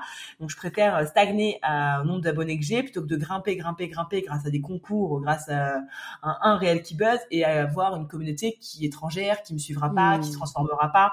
Parce que voilà, moi j'ai cette chance d'avoir des abonnés aussi majoritairement en France, etc. Et du coup d'avoir des bonnes retombées aussi de transformation, comme on, comme les marques le disent. Quand je communique sur des produits, par derrière, ça vend. Tu vois, Mmh. c'est beau, c'est bien beau d'avoir 200 000 abonnés de plus, mais que les filles viennent de, de l'autre côté des États-Unis C'est clair. et que finalement elles achètent pas parce qu'elles sont pas du tout concernées par des produits français, tu vois. Donc, euh, donc je préfère avoir moins mais mieux et que, que me rendre malade. Et c'est vrai que non, la, comparaison, la vie au quotidien, j'essaie de m'en éloigner et j'y arrive plutôt pas mal. Mais c'est vrai que les enfants euh, font que ça aide. Quoi. Bah ouais. Clairement. Euh, si on parle un petit peu du processus de décision, parce que quand on est entrepreneur, on doit prendre énormément de décisions différentes, de directions différentes. En fait, on peut prendre mille directions différentes. Toi, comment Alors, j'ai bien compris que tu n'étais pas toute seule, mais comment, de manière générale, que les marques pour lesquelles tu travailles ou même les projets euh, à plus grande envergure, comment tu décides d'aller vers un projet plutôt qu'un autre? C'est vraiment moi qui décide Mmh. euh, tout le temps. La dernière, souvent Valériane, qui est mon agent, du coup, me fait des premières propositions. Et là, je lui dis non, on y va. Là, on n'y va pas du tout. Là, on y va. Enfin, je, mais c'est plus, enfin, par logique, par rapport, euh, par rapport aux atomes crochus que je peux avoir, par rapport aux marques, par, et par rapport au projet, bien évidemment. Après, t'as envie d'en faire plein, mais tu arbitres euh, parce que t'as pas le choix aussi. Mais je parle au niveau des projets en parallèle. Par exemple, les professions Mmh. de podcast. Je pense que j'ai dû en avoir 70 ces dernières années. Et c'est le premier où je dis oui. Parce que tu t'as pas le temps de tout faire. Il y a un moment, Bah oui, si oui, bien sûr. génial, tu peux pas. Enfin, c'est il y a un moment faut faire des choix. Et euh, bah, c'est une question de feeling. Toi, et on s'était déjà rencontrés il y a quelques années. Donc, je dis s'il y a une personne avec qui je serais plus à l'aise pour faire un podcast, c'est Laura, c'est sûr. Donc voilà, toi, je te dis oui par rapport à ça. Mais c'est vrai que j'ai pas. En tout cas, je, dans ce dans ce podcast, il y aura pas tant de clés et d'outils, etc. je suis désolée parce que j'en ai. Je fonctionne vraiment au feeling. tout Ouais, ouais, non, mais il n'y a pas de souci. Et a- du coup, c'est très compliqué pour moi de, de te donner euh, des clés précises parce que euh, T'inquiète pas, euh, le- les, les parcours sont autant inspirants que, que des clés et l'apprentissage par l'expérience et par écouter les expériences des autres, c'est aussi très euh, très enrichissant. Donc t'inquiète pas pour ça. Euh, J'ai aussi envie de parler de confiance en, en soi parce que euh, bah le syndrome de l'imposteur, c'est quelque chose. Franchement, j'ai plus les stats, mais je pense que c'est, euh, on va dire, 90% féminin. Moi, euh, bah, je suis entrepreneur depuis 4 ans, enfin même si comme toi j'ai eu 1000 casquettes à côté de mes, mes tafs et tout, donc euh, forcément quand tu rentres dans un nouveau projet, tu peux ressentir un syndrome de l'imposteur plus ou moins élevé. toi, est-ce que tu, il t'est arrivé de le ressentir? Et si oui, euh, comment tu le gères? Comment tu gères cette confiance en toi euh? Je le ressens en permanence. Hein ouais. euh, voilà. donc du coup, moi je pense que même le syndrome de l'imposteur est un des points et le manque de confiance en moi est un des points qui m'a amené à créer ce blog et euh, et Instagram. En fait, j'avais besoin de me rassurer un peu par quelque chose, que j'étais capable de faire quelque chose, que j'étais capable de, me trouver jolie en photo. En fait, et, chaque fois que j'avais des photos que j'aimais bien, je me disais putain, en fait, je suis pas si moche finalement. Et ça me rassurait énormément. Et je manque énormément de confiance en moi. Je sais pas. Et aujourd'hui, je sais pas me vendre. C'est encore pire finalement. Quand en plus tu as ton compte depuis 8 ans, aujourd'hui on me dit vends-toi. Euh, hmm. C'est super difficile parce que hum, t'as jamais eu, j'ai jamais eu à me vendre finalement, mis à part pour mes boulots il y a dix ans quoi. Depuis, euh, je, je, travaille au quotidien, mais je me vends pas. C'est mon agent qui me vend aux marques déjà, tu vois, c'est pas moi directement. À partir du moment où elle est rentrée dans ma vie, c'est vrai qu'elle m'a énormément aidée. Parce que moi, c'était très compliqué euh, de dire à une marque, voilà, je te facture tant. J'arrivais pas, j'arrivais pas à parler d'argent. J'étais pas du tout à l'aise avec ce sujet-là. Alors que pourtant, là, j'ai pas de problème à dire combien je gagne mais j'ai des problèmes à me dire euh, ouais je vais vous faire ça ça va vous coûter tant. Enfin ça me dérangeait ça me gênait je sais pas. Euh, voilà j'ai eu beaucoup de mal avec ça. Et euh, parce que j'étais je reconnaissais pas tant mon travail comme en étant au début, même si pour, et c'est pour ça qu'en permanence, je me, je me force à être très à être très scolaire encore quand même sur euh, le montage des vidéos, sur, sur la façon de les écrire, etc. Parce que je dis, OK, on facture tant à une marque. La moindre des choses, c'est qu'on passe du temps et c'est qu'on soit ultra sérieux derrière et qu'on travaille vraiment derrière et qu'on fasse pas juste à l'arrache une vidéo comme ça dans notre miroir, quoi. Tu vois, bien sûr. j'ai vraiment besoin de, de me rassurer en permanence que je ne suis pas en train de voler tous ces gens, quoi. Ouais. Et c'est difficile. Mais ah ouais. je manque énormément de confiance en moi encore aujourd'hui et euh, le blog m'a beaucoup aidé et les gens, surtout les lecteurs, m'ont beaucoup aidé. Parce que oui, d'avoir des petits messages, ça booste la confiance en soi, c'est clair, quoi. Et sans ça, aujourd'hui, je serais complètement une autre personne, quoi. C'est certain. Hmm. Tu fais quoi, à part peut-être les, euh, les retours du coup euh, des followers, j'allais dire auditeurs, euh, pour, pour prendre confiance en toi? Passer au-dessus de ses peurs et se dire, ok, je vais le faire. Ok, le hmm. studio photo, on va se faire tacler parce qu'on est influenceur et tout, mais on va le faire quand même. Donc, pour passer, enfin pour moi, il y a rien de plus bête, mais passer au-dessus de ses peurs, faut les affronter, il faut y Bien aller. Bien sûr. Ouais, Est-ce que tu... ça peut ne pas marcher et tant pis, au moins t'aurais essayé. Mais pour moi, le meilleur conseil que tu puisses donner à un futur entrepreneur, c'est avance, cours, vas-y et tu verras. ouais, c'est clair. Est-ce que tu peux me parler d'un aléa dans ta vie d'entrepreneur, euh, quelque chose que tu as traversé et de la façon dont tu l'as dépassé? Je pense à un des derniers projets, j'irai, enfin, je pense à un projet, j'irai décorer chez vous. Après, je sais pas si je l'ai tant dépassé, donc c'est ça le problème. Mais parce que du coup, l'année dernière, on a fait ce projet-là pour une, pour une lectrice qui euh, nous a lâché en plein milieu du projet. Donc, on a commencé les travaux chez elle, on a fait des, on avait fait des plans 3D pour le coup pour elle là déjà. On avait euh, commencé euh, le papier peint, on avait commencé la peinture et tout, et en fait, euh, elle nous a clairement dit que ce qu'on avait fait n'était pas professionnel, n'était pas quali, n'était pas parfait. Et donc, elle préférait mettre fin au projet tout de suite. Sauf que nous, on se retrouvait avec une quinzaine de partenaires derrière qui attendent des contenus dans cette pièce. Donc ça a été très très compliqué, tout ça pour une mini bavure de peinture, mais qui était mais qui faisait un millimètre et une mini bulle sur un papier peint, tu vois. Donc ça a été euh, très compliqué. En fait, quand tu donnes beaucoup, tu, tu fais un projet qui est, je dirais pas caricatif non plus, mais quasiment pour le coup sur ça, parce que j'ai aucune obligation de placer mes produits chez une lectrice. Je peux très bien le faire chez moi, et ça sera beaucoup plus facile. Euh, voilà, as consacré du temps, de l'énergie. On a fait Mathieu, il a été deux jours. Euh, de, moi j'avais été déjà deux fois en rendez-vous avant, donc t'as une semaine de boulot non-stop plus de temps passé à la sélection de produits. Bref, t'as dix jours, deux semaines de boulot qui partent en en fumée comme ça, et du coup qui te rajoute en plus une bonne semaine de boulot pour essayer de trouver des solutions avec chacun des partenaires. Euh, là, du coup, j'ai eu envie de tout arrêter, bien évidemment, et de dire euh, voilà, allez vous faire, voilà, euh, mon projet, je, il prend fin aujourd'hui. je, mais ce qui, en fait, pour me réconcilier avec, j'ai refait ce projet, mais chez des proches. J'ai pas, je me suis dit arrête pas tout maintenant, ça serait trop dommage. Il y a trop de gens qui à qui ça peut servir.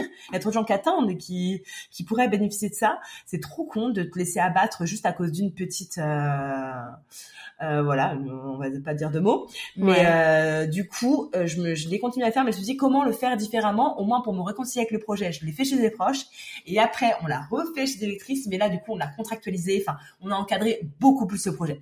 On, tout de suite, dès le début, on lui a expliqué comment ça se passerait, que c'était impossible de nous lâcher en cours de route. Elle a signé des papiers, etc.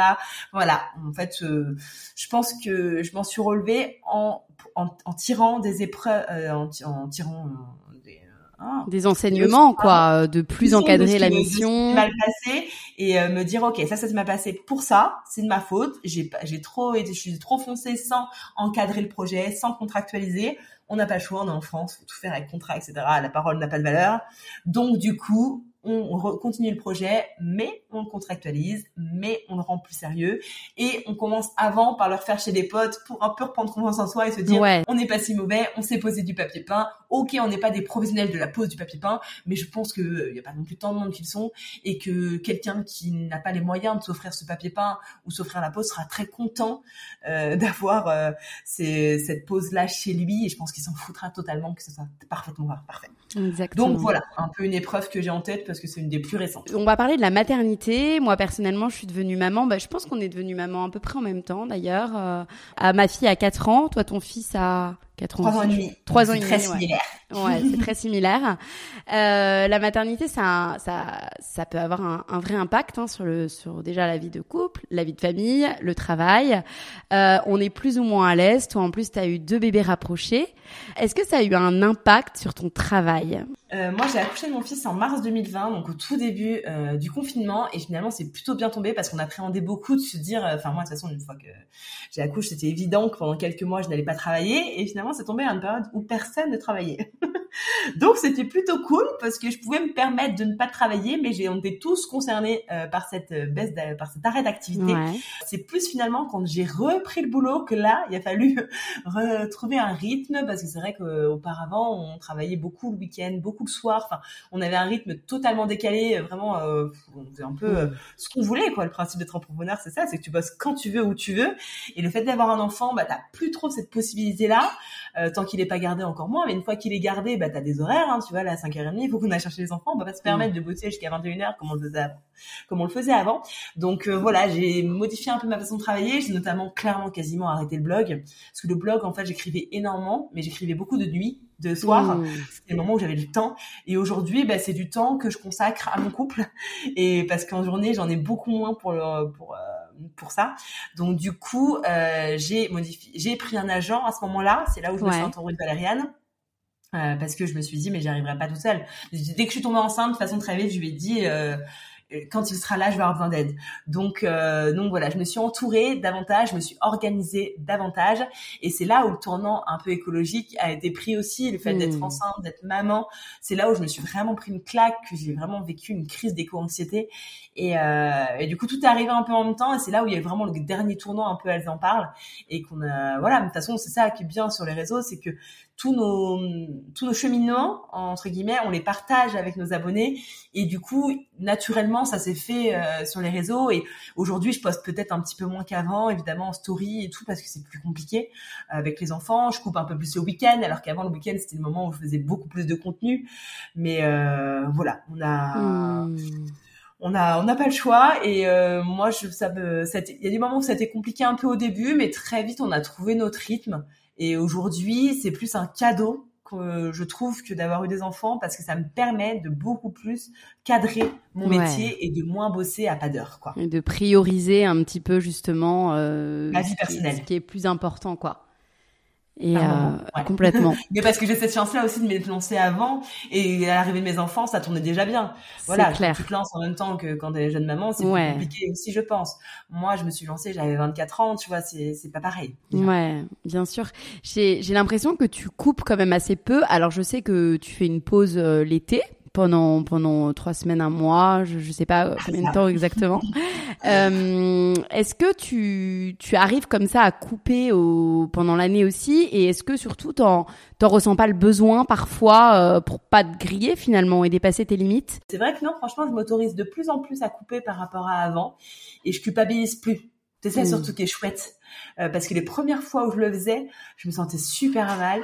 Et euh, aujourd'hui, mais par contre, je préviens en général. Je le dis, bon ben là, je vais couper pendant deux jours, j'en ai besoin, je suis fatiguée ou je j'ai pas dormi avec les enfants ou je pars en week-end avec ma famille ou j'ai pour X ou Y raison. Mais c'est vrai que je coupe trois semaines l'été, je coupe une semaine à Noël en général franchement, au moins 4-5 jours à Noël, entre Noël et Nouvel An, et après des week-ends par-ci par-là. Donc euh, non, cet équilibre-là, je l'ai assez vite trouvé. Et même depuis que j'ai les enfants, j'arrive à poser mon téléphone au-delà de couper les réseaux. Euh, j'arrive vraiment à poser mon téléphone et à pas le calculer parce que je veux pas trop que les enfants me voient avec dans les mains, même si ça arrive évidemment. Hein. Enfin, faut pas, voilà, hmm. je suis pas non plus psychorigide là-dessus, mais je le pose beaucoup plus qu'avant et, euh, et ça fait du bien. Ça fait tellement de bien. Nous, on fait ça aussi depuis bah depuis quelques mois, euh, bah pendant le tourbillon, euh, enfin le bah le 5h30, 8h30, 9h, on, on pose pareil. Après, à part rares exceptions, bon bah vas-y, on va le prendre. Mais sinon, et qu'est-ce que ça fait du bien, purée. Il nous oblige quoi c'est trop bien. J'ai l'impression de même mieux arriver que Mathieu, alors que je pensais pas, je pensais être 100 fois plus accro que lui. Ouais. Et des fois, finalement, je trouve que c'est lui qui va plus vite à son téléphone pour vraiment en plus rien faire, juste swiper sur rien du tout, quoi. Moi, j'ai beau avoir le téléphone qui sonne, WhatsApp qui sonne pour le boulot en plus, hein. J'ai fait non, c'est mort, je suis avec les enfants, je ne regarde pas. Et lui, je fais non, mais non, mais je fais rien. Bah si, t'es sur le téléphone, lâche-le, t'en as pas besoin. On a les mêmes conversations. rien là. C'est vrai que moi, c'est nécessaire, c'est du temps qui est vraiment nécessaire. Bien sûr. C'est pas cohérent avec mon métier. Tu te dis, ok, elle nous dit de payer sur mon téléphone, mais du coup, euh, du coup, comment on va faire pour la suivre? Oui, c'est sûr, mais tu peux suivre de façon plus qualitative. Déjà, je suis beaucoup moins de gens qu'avant. J'ai vraiment ouais, supprimé énormément de gens dans les gens que je suis. Euh, comme ça, ça me prend moins de temps. Et, euh, et, voilà, je passe pas du temps parce que des fois, tu te rends plus, en, comme tu disais tout à l'heure, à t'inspirer, à, mais à, à te, te dire, voilà, la vie qu'ils ont eux, euh, waouh, euh, tout ce qu'elle arrive à créer comme contenu. Elle, oh, elle a posté tout ça comme story aujourd'hui. Euh. Et donc du coup, non, je, aujourd'hui, j'arrive justement à me détacher de tout ça et ça fait du bien. Et en couple, vous arrivez à trouver un équilibre euh, vie pro, vie perso, à à rester un couple malgré le fait que vous bossez ensemble, euh, à vous prendre des moments à vous hors du travail? C'est énormément. Nous, on a de la chance parce qu'on est très entouré côté famille. Euh, on a tous les deux les parents divorcés, donc quatre potentiels grands-parents qui peuvent garder les enfants. du coup, c'est un gros point faible, fort, pardon. Et du coup, euh, on arrive à les faire garder. Euh, moi, pour moi, c'est même depuis même tout petit, je les ai fait garder et je culpabilise pas du tout là-dessus parce que j'en avais besoin. Et dès qu'on en ressent le besoin, pour le coup, on se prend des moments à deux. Donc là, ça fait quelques temps que c'est pas arrivé. C'était en mars, mais ça va arriver du coup en fin novembre. Tu vois, c'est deux fois par an en moyenne et on part euh, bah, mars on est parti deux semaines hein, donc là c'était vraiment c'était vraiment ce voyage. Et euh, fin fin octobre on part on part deux nuits mais bon c'est deux nuits c'est déjà énorme pour se retrouver. Moi je conseille à tous les couples qui ont la possibilité de le faire et même si votre famille peut pas demander à des amis. Enfin moi je suis prête à garder les gosses de mes meilleures amies je leur ai dit dix mille fois et elles vont m'entendre euh... elles se reconnaîtront en tout cas en écoutant parce que c'est nécessaire. Enfin au-delà du enfin au-delà du couple c'est pour soi en fait d'avoir du temps pour soi c'est, c'est moi pour moi c'est vital. J'en ai besoin. Certains n'ont pas besoin, et tant mieux. Hein, ou certains pensent ne pas en avoir besoin aussi, je pense. Ils m'ont oublié en fait ce que c'était d'avoir du temps pour soi ou du temps pour deux. Mais euh, mais pour moi, pour nous en tout cas, c'est trop important. Et je suis le soir, on coupe nos téléphones, on coupe tout et on est tous les deux quoi. De 21h à 23h, c'est notre moment 20h30, même 23h, c'est notre moment à tous les deux. Il y a certains moments où il y en a un qui va aller faire du sport et tout, mais c'est quand même rare. On a besoin au minimum trois hmm. soirs par semaine d'être tous les deux. Et pour nous, c'est indispensable. C'est notre béton. C'est on, on en a trop besoin parce que le jour on n'est jamais tout seul. On est avec mon assistante qui est toujours là. On est euh, avec du monde. On, a, reçoit énormément de monde à la maison, donc on est quasiment jamais tout seul la journée. Donc euh, du coup, ces moments-là, le soir et certains week-ends et les vacances nous font, nous font beaucoup de bien et sont nécessaires. Ouais, c'est clair, trop bien d'avoir euh, d'avoir trouvé cet équilibre. On va finir par les conseils que tu donnerais à ceux qui nous écoutent et les petites questions de fin. Ta plus grande leçon personnelle ou professionnelle de ces dernières années?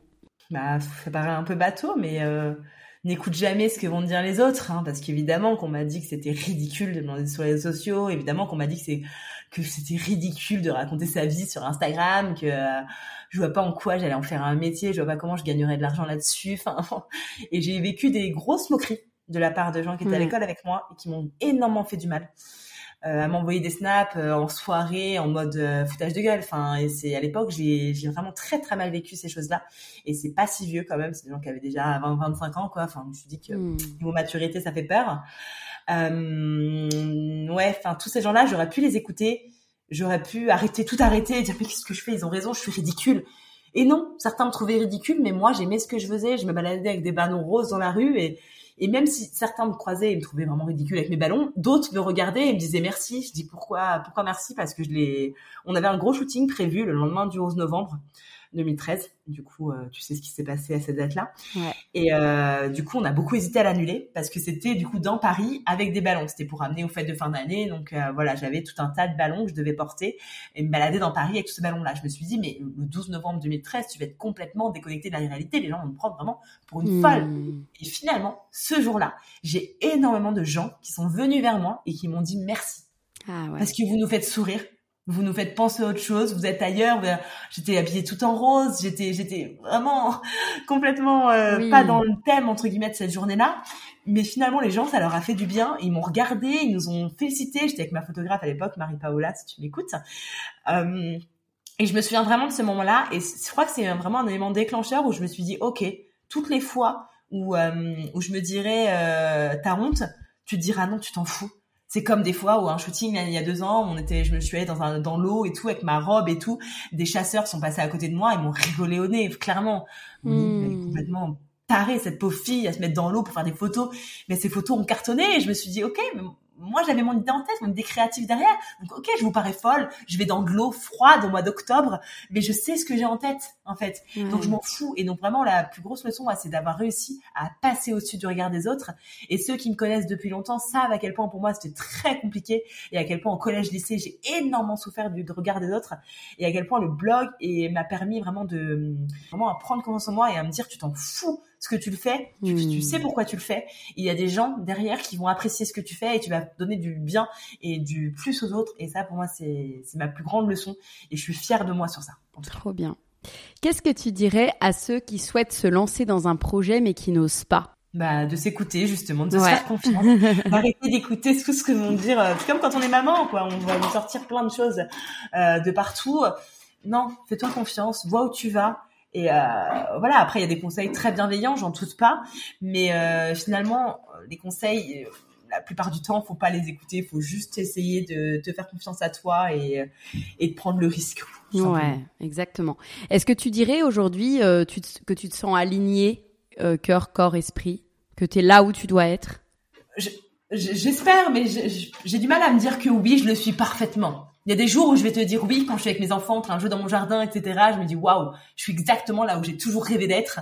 Mais le lendemain, il va se passer un truc qui va remettre en question tout ça. Donc, dans l'ensemble, je suis plutôt alignée, ça c'est sûr. Après, je pense qu'on n'est jamais totalement aligné par rapport à tout ça. On va finir par des petites questions. Donc euh, l'idée c'est d'y répondre assez rapidement, enfin de, de me dire ce qui te vient. Tes, tes routines pour rester bien physiquement et mentalement? Bon, physiquement, j'ai un peu abandonné, j'avoue. Donc... Mm.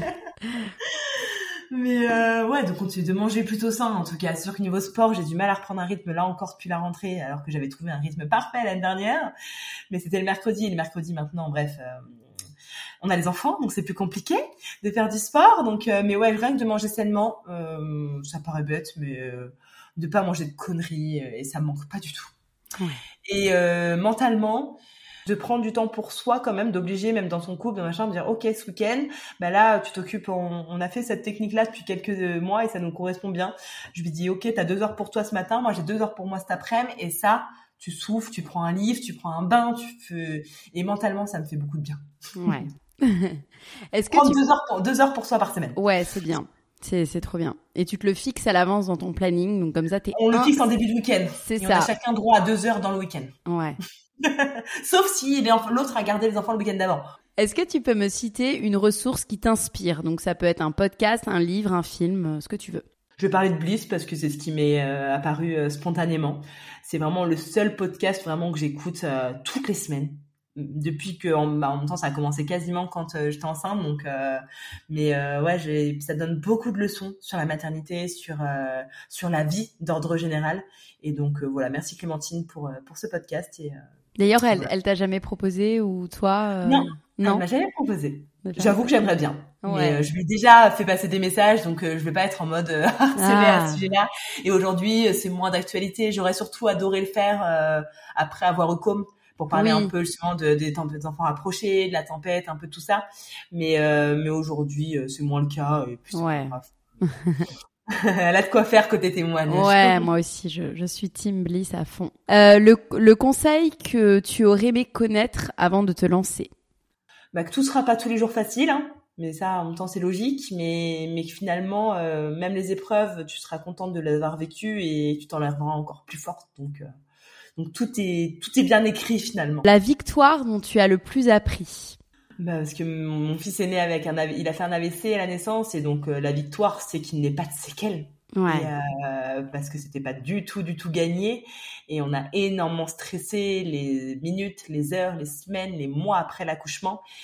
Euh, et aujourd'hui, je me dis que c'est une sacrée victoire quand même parce qu'on en est aujourd'hui parce que j'ai des lectrices avec qui j'échange au quotidien qui ont traversé exactement la même chose que nous et qui, bah, malheureusement, dont les enfants ont malheureusement de, de lourdes séquelles. Donc, euh, et voilà, ça m'a énormément appris parce que du coup, bah, je prends beaucoup plus de recul, je profite encore plus de chaque moment en me disant que cet enfant, je dis pas que j'aurais été moins heureuse s'il était handicapé, hein, j'aurais été tout autant heureuse, hein, j'espère en tout cas, mais je, ça aurait été plus compliqué quand même, ça c'est sûr. Et chaque jour, chaque victoire qu'il a lui, euh, le jour où il a dit maman, le jour où il est rentré à l'école, enfin tout ça, je dis pas qu'il y a pas d'école pour enfants handicapés, parce que quand j'ai osé dire ça, on m'a dit oui, mais même handicapé, tu vas à l'école? Oui, je sais bien, mais voilà, Mmh. tout, toutes les victoires normales entre guillemets, euh, pour moi c'est dingue. Je me dis mais quelle chance on a et, euh, et tu du coup d'être passé aussi près euh, d'une difficulté quand même assez dure à vivre parce que le petit frère de Mathieu est handicapé et très gravement handicapé Ah donc on sait très bien ce que c'est au quotidien. Pas au quotidien mais euh, voilà on sait très bien ce que c'est quand même de pas trop loin. Je me dis mais pff, et ça, t'oblige à du coup encore profiter plus de chaque moment et à te dire mais quelle chance on a d'avoir un enfant en bonne santé et quelle chance on a même quand ils sont chiants parce qu'ils sont là quoi. Et ils sont parfaitement là donc euh, donc voilà pour moi c'est vraiment cette victoire là qui m'a permis de moins me plaindre et de m'apprendre énormément de choses Ouais. Et au contraire, un échec que tu aurais vécu, s'il y en a un qui te vient naturellement, et une leçon que tu en aurais tirée. de galérer à trouver un job j'ai essuyé beaucoup d'échecs professionnellement parlant Mmh. mais en fait finalement c'était cool parce que ça m'a permis d'être là où j'en suis et parce que ça m'a permis d'avoir du temps pour pousser le blog.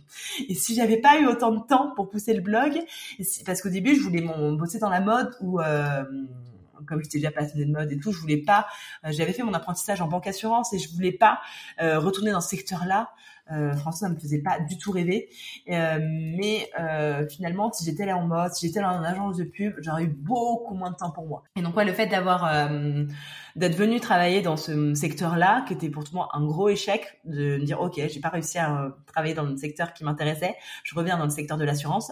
Et clairement, la GMF vie, ça me faisait pas rêver.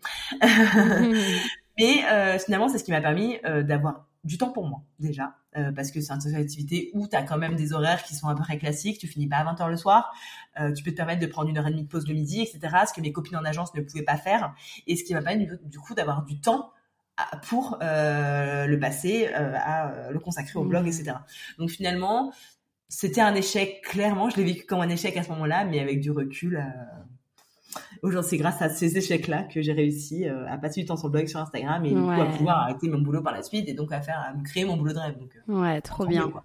Euh, J'ai légèrement modifié la baseline de, pour la saison 5 du podcast. Aujourd'hui, c'est le podcast qui encourage chaque personne à devenir acteur de sa vie. Euh, Ouais. Qui tu aimerais entendre sur le podcast? Quelqu'un qui t'inspire et, et que tu n'as pas eu l'occasion d'écouter? Ah, dans celle qui est très à l'aise en podcast en plus et qui vient de lancer son podcast, j'aimerais bien entendre Daphné Moreau. Elle est très, Ah. euh, très inspirante. Et euh, pour le coup, euh, je viens d'écouter son podcast la semaine dernière sur euh, la digital detox, sur les bienfaits. Et elle, elle a vraiment une rétrospection en permanence sur ce qu'elle fait, sur comment elle l'a fait, sur euh, sur ce qu'elle en tire. elle est très développante euh, personnelle, etc. Donc je pense qu'elle serait très intéressante à interviewer et à écouter, évidemment. Super. Et ma dernière question, c'est quoi pour toi devenir actrice de sa vie? Être libre de ses choix, être libre euh, de son quotidien, être libre euh, chaque matin, ne pas se sentir euh, oppressé par l'obligation de prendre un train pour aller à tel boulot, prendre le métro, etc. Juste de dire, ok, je me lève, j'ai je fais ce podcast, mais j'ai choisi de faire ce podcast, je fais ce shooting, j'ai choisi de faire ce shooting, je j'ai choisi de, de là où j'en suis tout simplement. Merci beaucoup Coralie. Merci à toi. Cet épisode est maintenant terminé. En espérant qu'il vous ait plu, je vous donne rendez-vous maintenant sur le compte Instagram lalea.podcast pour découvrir les coulisses de l'interview.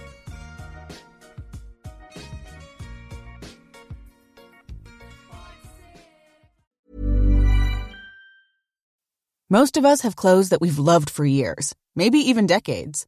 But it's harder than ever to find clothes that will stand the test of time. So before you update your closet this summer, take a look at American Giant. From hoodies and t-shirts to denim and more, they've got everything you need to build a wardrobe that you'll be proud of for summers to come. American Giant is made in the USA. That ensures that they can deliver items of exceptional quality. But it also creates jobs across the country. You're not just buying clothes that last. You're helping create a lasting change in the communities where they're made and a connection to the seamsters, cutters, and factory workers who make them. Discover the American Giant difference today.